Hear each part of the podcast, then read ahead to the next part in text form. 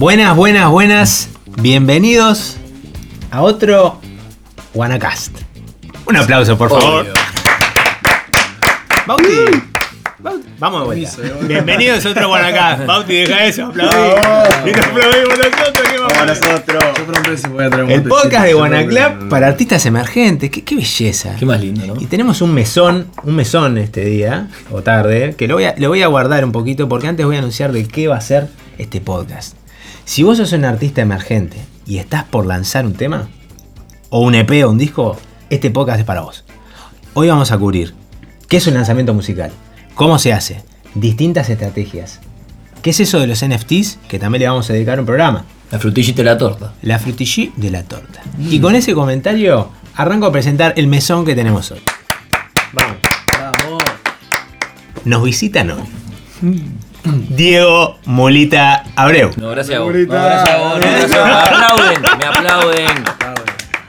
Un artista eh, multidisciplinario altamente conocido, que no lo vamos a nombrar. Y. Bauti Macia, buenísimo. Grande Bauti. El producer. Au Ferreira, vamos. Hola, U. Otro de los co-founders de Buena Club. Presentate vos mismo. Mi nombre es Agustín Calvo. Eh, rey. ¿Qué más querés que diga? Y estás estrenando brackets. Y vamos estrenando arriba, brackets. vamos. Y podcast. Y la-. Y, y podcast también está estrenando. Es la Y el podcast vez. también. Sí, claro. mi primer programa. Y bueno, y, que, y quien les habla, este Martín Alcalá Nuestro conductor, El conductor sofisticado. El tincho. El conductor designado, el que no puede tomar. la mesa se puede decir. Y puede ser, depende de cómo salga. Presente entre tantos. Bueno, muy bien, muy bien. Bueno, bienvenidos. Vamos a ver este tema de cómo lanzar tu música. Entonces, a ver, ¿qué es, qué es un lanzamiento musical y por qué es importante? Hmm. A ver, ¿quién rompe acá el hielo? Yo creo que un lanzamiento musical es exponerte creativamente al mundo. Ah, la fresca. Muy bien. Estás mostrando una parte tuya donde estás contando algo que no solo va acompañado de una canción, sino que es una parte de todo un proceso y aristas que acompañan ese lanzamiento, que es muy grande y que si nos van de la mano de, de todas esas cosas, como un- una campaña en redes o toda una previa y una post, queda obsoleto. Exacto, tocaste un punto que es re importante, que es hoy día para lanzar una canción no solamente subirla a una plataforma o ponerla como antes, sino un toque, sino que hay todo como, un, como una, una fiesta que se monta al lado de eso, que tiene una etapa previa, tiene una etapa del día, tiene una etapa después. Agustín, contanos un poquito que, cómo es esto de los lanzamientos, cómo, cómo es que se estructura también acá, bueno, en Guanaclap, cómo, cómo lo hemos hecho. Eh, yo una, una frase que se me vino a la cabeza cuando Diego comentaba lo que dijo que es todo un paquete que estás lanzando, es un amigo manager que él una vez me dijo una frase que era, eh, la canción no es lo más importante, sino que la canción es un vehículo, lo más importante es ese, el paquete que es todo el artista, la, la relación con el, con el, con el fan. Entonces creo que antes de un lanzamiento hay un trabajo muy grande que hacer, que es de, de entender a quién vos estás apuntando con la, con la música, qué es lo que que vos, vos querés transmitir, cuál es tu identidad como artista. Porque si vos entendés eso, le vas a hablar a esa gente que le interesa lo que, ta, lo que vos sos. Y, y creo que eso van a ser verdaderamente fans. Bien. Me parece que está muy bueno. Yendo un poco, digamos, eh, digo, esto conceptualmente me parece que está buenísimo. Yendo un poco bien es como más, más a, lo concreto. Por ejemplo, Bauti, vos que has lanzado un montón de temas súper exitosos. En, bueno, no sé si te querés presentar rápidamente las bandas que has participado y demás. Sí, no, tampoco son muchas bandas. Tengo una, una banda de cumbia que se llama Toco para Vos, de cumbia pop. Que, que querían que diga cheta. ¡Un aplauso para el Toco! ¡Qué Todos grande! querían que diga cheta. Bueno, sí, una banda de cumbia cheta. Una banda llena, de- llena de rugbyers. Llena de. Eh, y bueno, y ahora tengo mi, mi proyecto solista, estamos trabajando. este, y sí, me gusta esta mesa porque está como la parte, la gente que, que puede como describir un lanzamiento de forma más analítica, no sé qué, cuando si me preguntabas a mí que te decía lanzamiento, la publicación de una canción. Perfecto. ¿Cómo, cómo, contanos un poco tu vivencia como, como artista. Este, ¿Cómo ves ese proceso? ¿Qué es? ¿Cómo arranca? ¿Cuánto tiempo arranca antes? lanzar un tema ¿Es, ¿Es una cosa de dos días? ¿Es dos meses? ¿Qué- Y es- es ¿Cómo, cómo lo tema, pensamos? porque Si me, si me preguntás, en realidad mi primer. A ver, yo me, te mentí. Antes de tener el, el- el Toco para vos, teníamos una banda de, de funk en el colegio con mis amigos, con unos amigos que después eh, la mayoría formaron parte del- de Toco para Vos. Eh, y la realidad era que teníamos una banda y yo no sé en qué momento a mí me picó el bichito de la composición, no me acuerdo ni cómo sucedió, pero a esa banda hicimos una canción y fue la primera vez que grabamos. Y la verdad que lo sa- sacamos el tema totalmente como que ni idea, ¿viste? O sea, sin planificación, sin estrategia, sin nada. Simplemente hicimos un video y lo tiramos a YouTube. Hermoso. Ni siquiera existía, tipo, o sea, creo que no hicimos ni difusión. Ni Claro. tipo, che, te comparto, no sé qué. Era como subirlo. Mis amigos del, del- del colegio sabían. Y algún amigo de otro lado también iban a verlo en YouTube porque yo se lo comentaba. Chao. Con Toco para vos pasó algo similar. Nosotros hicimos el primer tema llamado, casualmente fue Hasta la Luna, que fue el tema que hoy en día es el más escuchado, o sea, diariamente. Una preguntita. ¿Cuántos streams tiene Toco hoy día y cuántos seguidores tiene? Contando todas las plataformas por separado, ¿qué onda? Y no sé, qué sé yo, los temas en, en YouTube tienen, el que más tiene, tiene arriba de 70 millones de reproducciones. Impresionante.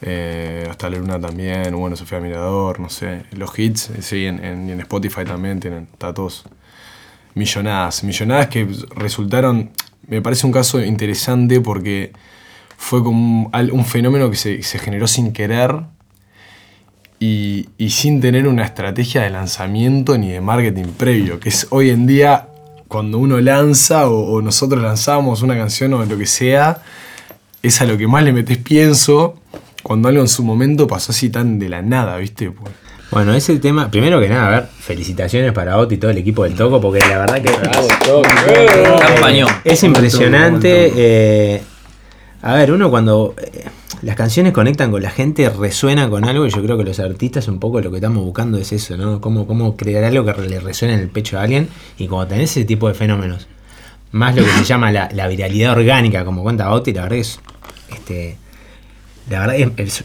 maravilloso. Que ya no, nos pone un poco en, en tema de lo que estamos hablando hoy, porque también eh, es viable, digamos, una estrategia válida, es decir, bueno, está, busco que algo sea viral. Pero la verdad que los fenómenos virales orgánicos son muy escasos.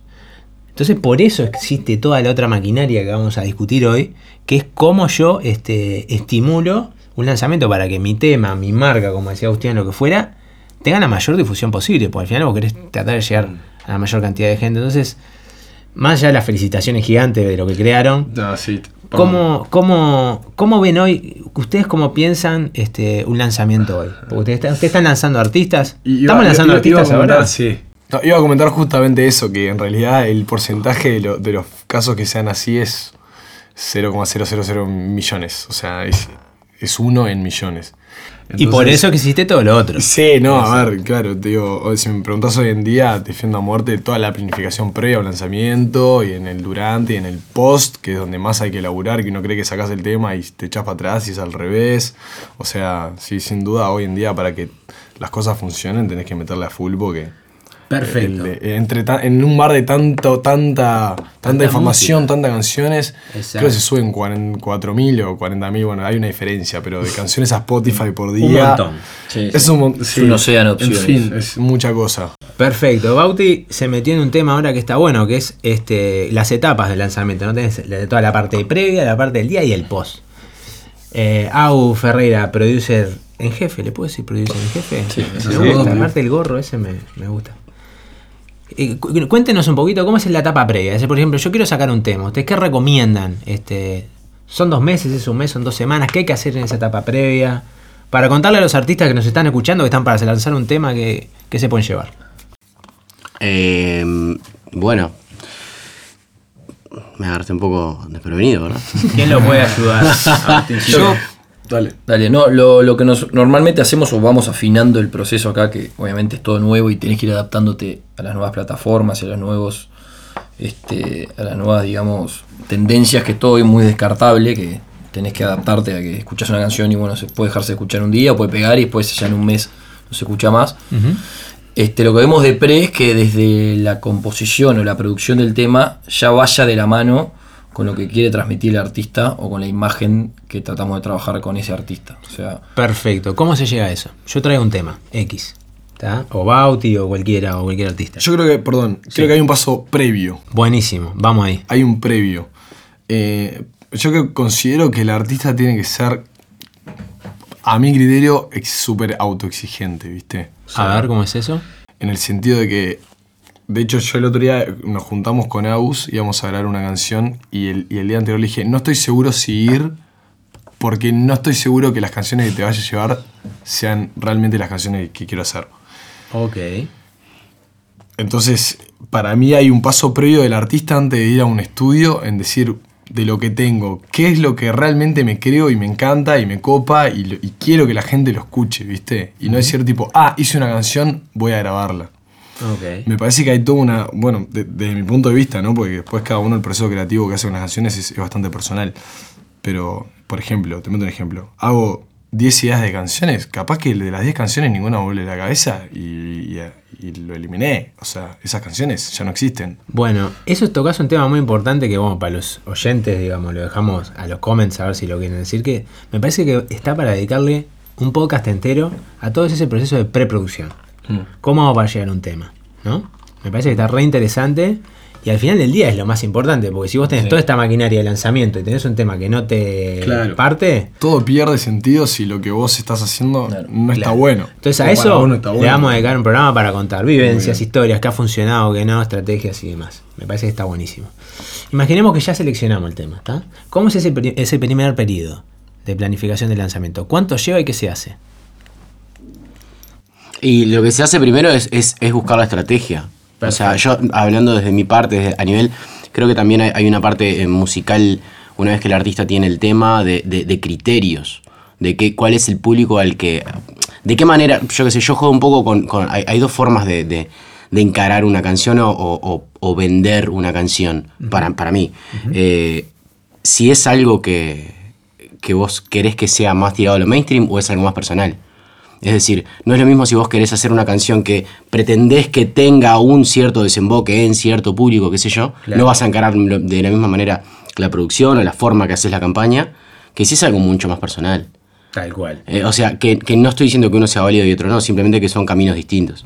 Me parece totalmente de acuerdo. Lo que estás planteando es, sos un independiente y querés plantear tu música para lo que fuera, tenés un camino. Ahora, es- si vos querés ya irte más al mainstream o por ejemplo más al urbano, que es lo que más se trabaja acá, tenés otro desarrollo. ¿Qué artista estamos lanzando ahora? ¿Qué tema? ¿Podemos tomar alguno como desarrollarlo para contarlo acá y la experiencia del pre-lanzamiento? ¿Quieren contar alguno? Sí, Kiara. Kiara, perfecto. Kiara Cancerra. Kiara Cancerra, si no la conocen, vayan a escucharla corriendo. Mm. Es una cantautora uruguaya, tiene unos temas preciosos, una voz impresionante. Este, ¿Cómo fue la experiencia del pre-lanzamiento o del lanzamiento del último tema de Kiara? ¿Qué se Eh, sí, Eh, bueno, en- en el, el último tema que hicimos, en realidad, a ver, Kiara siempre fue una cantante que cantó de, de- de estilos de, de todo tipo, menos cumbia reggaetón. De hecho, Kiara siempre fue más cantante de, de- de- de bares y de cosas, tiene una voz increíble, le gusta mucho el rock clásico y todo lo viejo. Y bueno, cuando, cuando venimos acá a hacer un...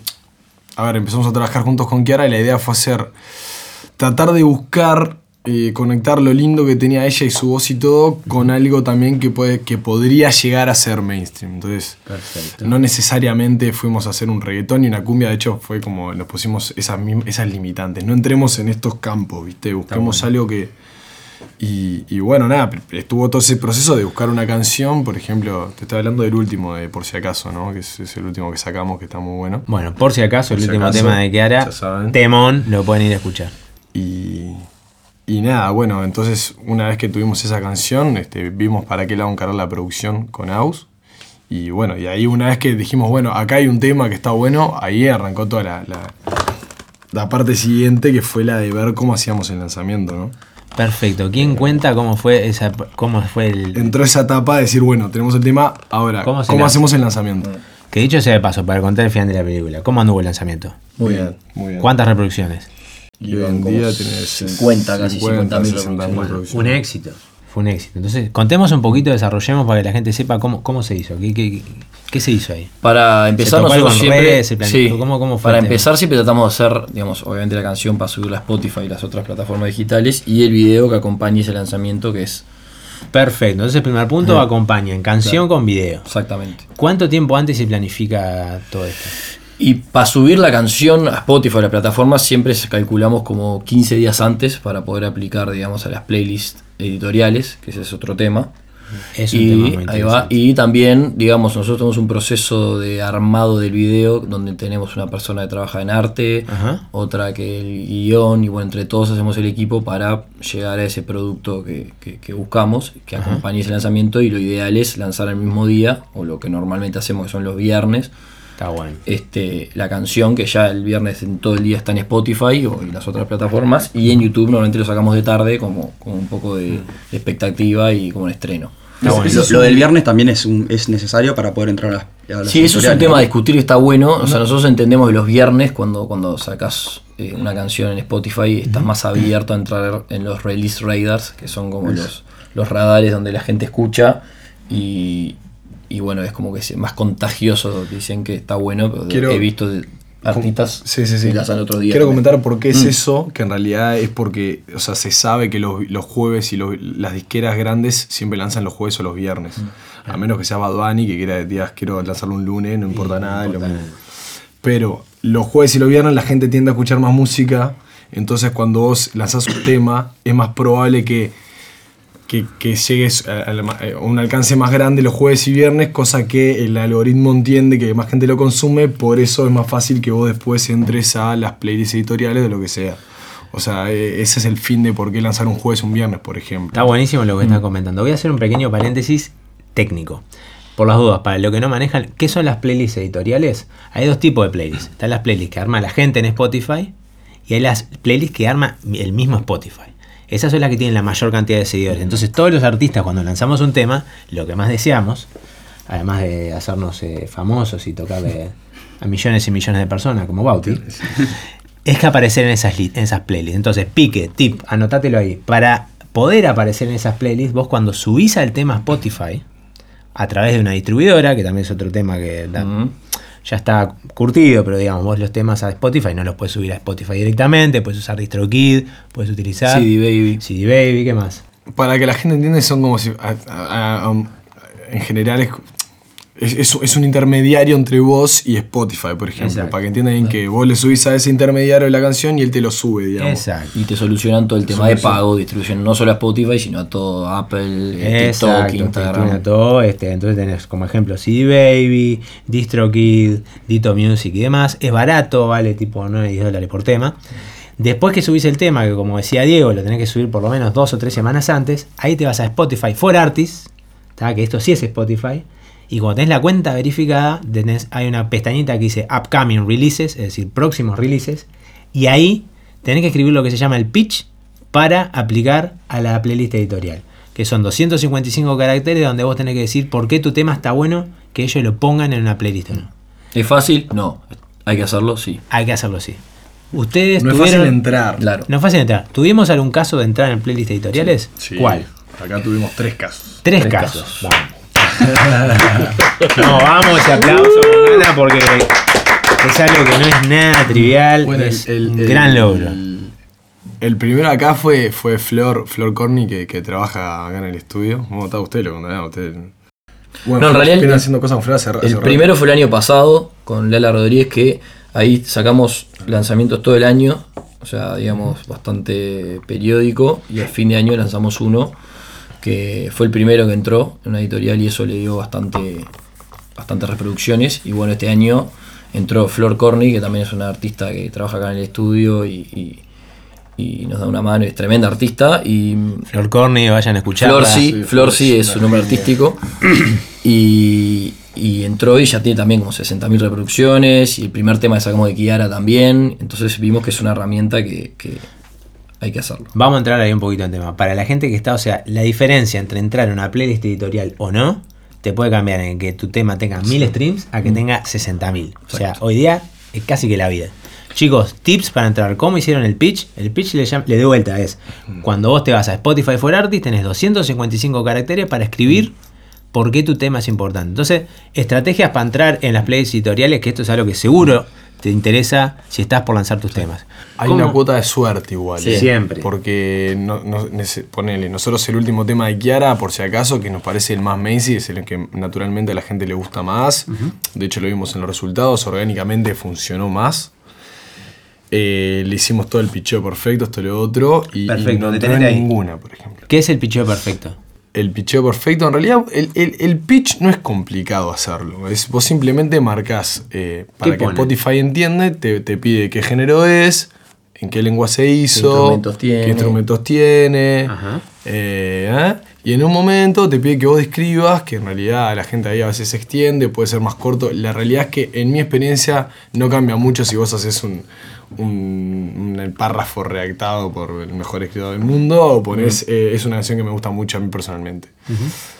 Ahí haces una descripción del tema y vos lo mandás. Y ahí la realidad es que ninguno sabe qué pasa de ahí para atrás, cómo es el proceso. Hay unos gurús ahí atrás, escondidos. Hay con- una con más, está togas. Jonathan Spotify ahí, Y que dice, no sé, ¿te toca la varita o no te toca la varita? ¿Te no. toca o no te toca? Es así. Es como la aduana en el aeropuerto. Es como, es bueno. Canta, palita. ¿no? es verdad. Perdón. Es verdad. Es si fuera como la aduana, yo ya tendría como tres releases en Spotify. A mí les, les encanta, ¿viste? Agarran siempre, boludo. No, pero a ver, esto tocando un poco más la parte técnica, eh, es verdad que hay como una cosa de un halo místico.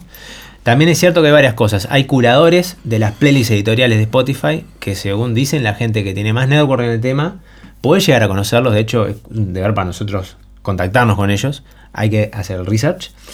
También Spotify es una compañía que es altamente algorítmica y muy científica. Entonces, hasta donde yo tengo averiguado, no solamente te miran el tema, sino que te buscan en internet, ven eh, la difusión en prensa que tenés, cuántas este, menciones tenés y demás. Por eso unas cosas que siempre recomendamos es toda la parte de prensa que vos puedas hacer o vos figurar en las redes o en, o en prensa digital o en blogs o lo que sea, hasta donde tengo entendido es muy bueno y es algo que considera Spotify para saber si sos un artista que tiene chance de estar o no, porque claro, ellos quieren que la, la música que pongan en esas playlists sea una bomba, ¿no? O sea, entonces, Exacto. eso son parte de cosas que vos podés hacer, pero hay que hacer un trabajo de networking con esa gente que es lo que cura, que es algo que tenemos que conseguir. Perfecto, sigamos. Eh, ¿Algún tip más del tema de playlists editoriales? ¿Algo más que quieran comentar? Eh, en realidad me quedó algo ahí que sí, obviamente Spotify eh, trabaja de una manera para que sus este, playlists sean las la que tengan más llegada, más seguidores, más oyentes, más todo. Pero digo que uno si se rebusca, y hay, de hecho hay varias plataformas que te, puede, te ayuda a buscarlas, hay playlists de, de- de- de gente que, que las hacen ellas y las laburan, que tienen un montón de seguidores y te pueden servir. Que tenés más acceso directo a hablar con los mismos curadores. O sea, es como que vos hagas una playlist, este, te pongas a trabajarla y, y le metas promoción y todo, y de la nada tenés 300.000 personas que, que te están haciendo la playlist y yo te puedo llamar a vos directamente y decir, che, eh, ¿te gusta esta canción? ¿Puedo entrar? O hay gente, seamos realistas, es un negocio también, hay gente que vende la entrada a esa playlist, te cobra para entrar y digo, no es la única, o sea, está la, la parte de, de las playlists editoriales es como la que si te toca la varita mágica entras y no tenés que pagar nada y te da un montón de reproducciones, pero también está la otra parte que son las playlists este, eh, privadas, no sé cómo llamarles. La de las playlists que no son editoriales. Que no son Ahora vamos a entrar un poco en ese tema, que está buenísimo, que es cómo yo estimulo todo esto. Llevamos 24 minutos, me dice acá el director. Igual este va a ser un podcast especial porque creo que es un tema camerita. Así que le vamos a dar un ratito Sí, más. En general son 10 minutos los podcasts nuestros. Bien, cerremos la parte de pre-lanzamiento. Entonces, 10-15 días antes se planifica un video, se planifica subirlo. En general se sube jueves o viernes. Se aplica a las playlists editoriales. ¿Qué se hace en ese medio? ¿Cuánto se postean redes? ¿Qué cosa? ¿Hacen esos lanzamientos de faltan dos días, falta un día? ¿Hacen reels? ¿No hacen reels? ¿Qué les ha funcionado? Normalmente una semana antes empezamos a mover, digamos, el lanzamiento con, con subiendo la portada o una parte del video o un preview, un poquito como para, para estimular, digamos, la expectativa. Ajá. El día de lanzamiento tratamos de, de- de que se mueva bastante porque Spotify también te reconoce eso y ¿Qué es que se mueva bastante y cómo se hace? Bien.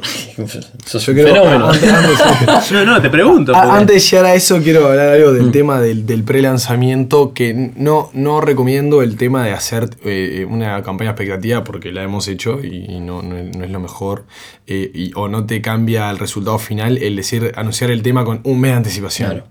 Eso es un buen tip. Sí, pues hay gente que cree que mientras más a pre le pongas, más se genera cuando sale. No, no es así. Vos no puedes estar un mes diciendo se viene un tema, se viene un tema, se viene un tema.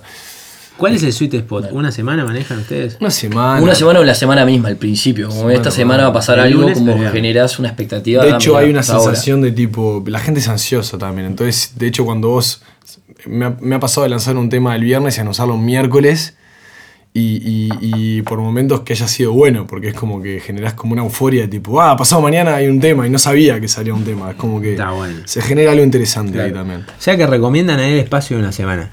¿Quieren contar el pre-lanzamiento más exitoso? De algo, algo de la estrategia o algo de lo que se haya funcionado.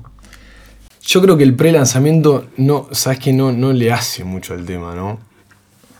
Digo, eso es lo que te puedo decir desde mi punto de vista. Puedes hacer estamos pre-lanzamientos súper elaborados Ajá. y que el tema no haya andado, o, o te meto de ejemplo el último tema de, de, de Toco Parós que salió literal sobre, sobre el pucho, como quien dice, Sí.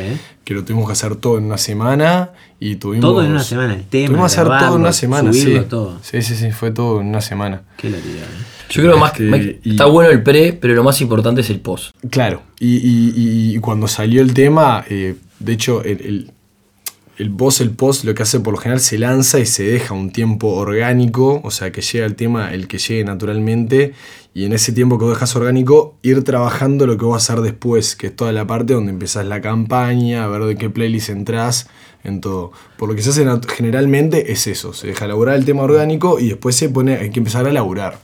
Perfecto. Entonces, acompañemos esta, esta jornada del proceso de lanzamiento. Se creó el tema, se curó, digamos, los temas que tenía mejor para hacer, se elaboró, se grabó, se masterizó, la, la, la.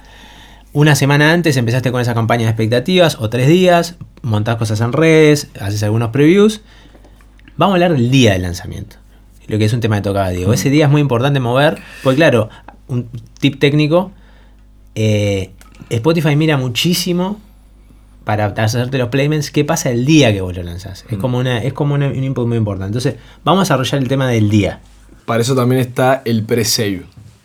Otro, otro Bueno, tema que no se quiere tocar, Es un tema álgido. Sí. pero es. Vamos a tocarlo a- rápidamente. A, modo rápido. ¿Presave o no presave? Pre-save es un enlace que a vos te ayuda a guardar un tema antes de que salga. Entonces, en el momento que sale, vos ya lo tenés guardado en tu Spotify. Como hablamos, Spotify funciona algoritmo. Entonces, cuando una persona, si vos haces, eh, usás el enlace de pre-save y lo promocionás y mucha gente lo guarda, el día que sale el tema, Spotify ve que de la nada, boom, hay un montón de gente que guardó tu tema. Entonces, entiende como que el tema funciona naturalmente, lo que sea, y te va a ayudar a moverlo más. Para desarrollar un poquito eso, eh, la mayoría de las distribuidoras, este, DistroKid, Dito, la que fuera, te dan, este, CD Baby también, te dan una manera de hacer un link de pre-save, te metes ahí, te dan un link que vos le das a la gente. Quiero abrir un poquito de debate ahí, porque a mí, en particular, con mis temas de Da Music, eh, Da Music, vayan a escucharlo. ¿Cómo se escribe la music? Bueno, elegimos un nombre que la verdad que es dificilísimo genios. D-A-M-O-O-S-I-C. Muy bien. Con la doble O de Groove. Bien. Si es que Dios quiere. Gracias por la propaganda, Vamos, chicos. Vamos, exactamente. Facilísimo. Hasta yo me lo olvidé.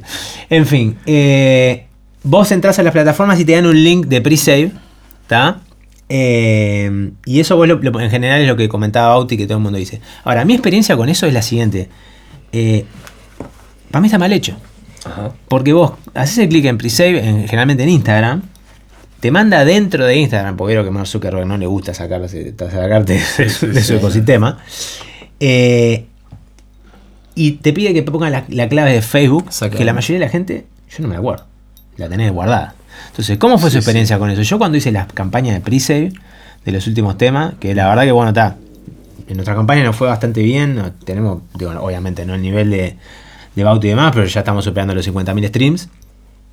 Me, me costó muchísimo ese paso. La gente me decía, oh, entro, Martín, no sé qué, papá, papá.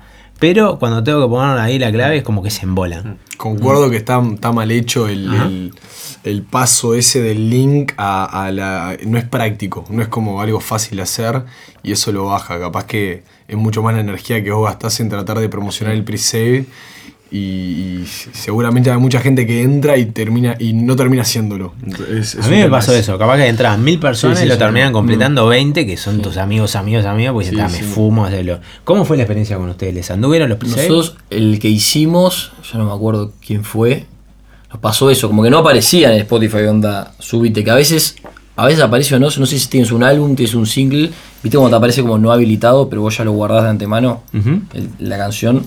Bueno, a veces funciona, a veces no. ¿Qué pasa? El otro día pasó, cuando mandaron un pre-save de un artista, me dijeron, hacer el pre-save. Entré, me quisieron pedir la, la clave de Spotify, me decía, Spotify puede entrar a tus playlists y modificarte todo. y Ay, dije, ahí se te cae todo el mundo. Es- por eso está raro, es como que Está es como un tabú el tema del pre-save, porque a veces funciona bien, a veces no, depende. A grosso modo, no lo tomen como algo priori- Sí. prioritario a la hora de hacer un lanzamiento. O sea, Si quieren, háganlo. si no- en mi experiencia es re importante para que Spotify te ponga las playlists, pero es tanta Está la fricción dicho. para el usuario. Sí, ¿eh? sí. Para mí, ahí hay un espacio de innovación directo. Para mí es tomar mail, tomar teléfono. Recordemos que hoy día WhatsApp sigue siendo la manera de hacer marketing más directa y más efectiva que. Mm. Pero eso es para otro tema. Perfecto, entonces, día del lanzamiento. ¿Qué se hace? Día de lanzamiento ahí tenés que hacer Llegó el viernes, la manera más viral. el lunes, no sé qué. Perfecto. Lo que vimos que dio más resultado es que el artista mismo empiece a, a- a divulgar por todos lados, por Instagram, por WhatsApp, hice mi lanzamiento, que ge- genera un texto para compartir por todos lados, y que la gente, sus seguidores y los fans, digamos, de ese artista, suban el, a Instagram a historias, digamos, el- como que etiquetando con el link, viste que ahora puedes poner link en, en Instagram de, ya eh, de YouTube o Spotify, lo que quieras Aunque tengas menos de 10.000 aunque tenga seguidores. menos de 10.000 seguidores. Se habilitó esa función, funcionalidad. Y, mm, y bueno, como- y ahí empieza el artista a, re- a como a rehistoriar, digamos, como que todos los seguidores y los fans que, que lo, lo etiquetan. Y eso es algo importante que quiero hacer énfasis, que es el- la campaña cross-plataforma o multiplataforma, en donde vos, por medios virales, ya sea WhatsApp o Instagram, que es, es lo, lo que la gente más consume, lo uses de medios para llegar al, al- al fin que es el link de Spotify o el link de YouTube. Entonces nosotros hacemos bastantes campañas en ese sentido, Ajá. en donde ejecutamos en otros en distintos países, enfocadas en distintos públicos, en modo historia solo, a través de esas plataformas para que deriven en YouTube y, y en Spotify. Básicamente hacen reels de, de Instagram. Exacto. ¿Y qué más? O sea, reels, historias, este, Reels, historias. claro, Todo para que deriven ahí y que puedan como que llegar y desembocar ahí, que eso te permite este, ir aumentando los algoritmos y las, los views y entrar como que sea más fácil de encontrar a nivel de los radares, a nivel de todo eso. Eso está buenísimo hacer un paréntesis que eh, hay distintas plataformas. O sea, eh, Spotify es una, hoy día es una plataforma más de consumo. Pero después hay otras plataformas que se llaman de Discovery, que es donde la gente descubre los nuevos contenidos. ¿tá? Que hoy día Instagram es una gran plataforma de Discovery. Y también hay otra que está trepando y trepando. que es TikTok. TikTok. Que no discrimina. Sí, sí. Exacto. Sí. Te veo hablar, antes, de, antes de, perdón, antes de, de- de- de entrar en modo eh, hablar de las plataformas, eh, quiero decir que por lo general, yo no, no estoy seguro si esto es siempre así, pero creo que sí. Vos cuando lanzás un tema el viernes, queda disponible a partir en Spotify, queda disponible a partir de las 00. Porque he visto a gente Jueves. que... O sea, o sea, jueves O de sea, noche. jueves sí. de noche queda disponible. Pues he visto que hay gente que lo toma por sorpresa y no sabe qué hacer, pues se marea. Pues decís, yo programo el lanzamiento en YouTube a las 6 de la tarde, ya que estoy, digo que es un, es un horario estándar que se usa. YouTube 6 de la tarde, 6, 7, 8. O sea, a medianoche lanzás el Spotify. A medianoche, no, a media. Claro, a medianoche noche Spotify te lo está sube. disponible. Está disponible. A las 00 del viernes está disponible en Spotify. ¿Y cuándo lo entras a mover en redes? Y ahí hay un tema, ¿viste? Lo que hace mucha gente es espera al lanzamiento de YouTube a las 7 de la tarde, ponele, y ya dice como es disponible en todas las plataformas. Lo que podés hacer, o lo que yo por, por lo menos de mi experiencia, es una vez que está a, a la 00, lo muevo, pero a nivel interno. WhatsApp, con, con la gente que conozco, a mejores amigos, a no sé, ¿viste? Y después como que haces como, el, el- como que anunciás de que está disponible en todas las plataformas. Porque no todo el mundo sabe eso, de que está disponible a la 00. Y dicho dice, ah, pará, ¿cómo que ahora de la nada está en Spotify? ¿No se lanzaba a las 7? No, a las 7 se sube el video en, en YouTube, por ejemplo. Claro. En Spotify te va a quedar a partir de la 00. Pregunta, ¿cómo manejan el tema de para dónde mandar el tráfico? Porque vos tenés, de algún lado, o la gente la mandás para Spotify o la mandás para YouTube. ¿Cómo, ¿Cómo se maneja eso? Para las dos. Es un tema. Obviamente te- el- en cierto punto te mandarlo a las dos, pero a mí personalmente me gusta, por lo menos cuando un artista emergente, alimentar más Spotify porque creo que es más viral y que cuando sacas otro tema después barrer el otro, alimentar el otro, viste, como que está bueno. Obviamente no es que sacas el video y le- no le das bola, sino como que cuando empezás, para mí lo mejor es en Spotify. En Spotify.